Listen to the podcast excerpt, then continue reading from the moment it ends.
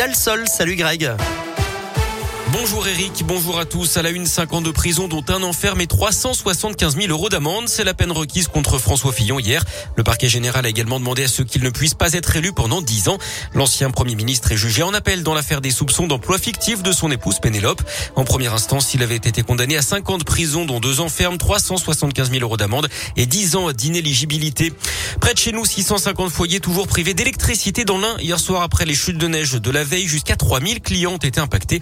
Les équipes techniques ont eu du mal à accéder à certaines zones à cause justement de la neige sur les routes. Le courant devrait être rétabli ce matin dans une dizaine de communes du budget. Encore une école occupée dans l'agglomération lyonnaise à partir d'aujourd'hui, celle de Johannes Masset dans le 9e arrondissement à Vèze. Le collectif Jamais sans toit réclame la mise à l'abri de deux familles d'élèves, six enfants dont un bébé de un an qui vont donc dormir dans les locaux de l'établissement.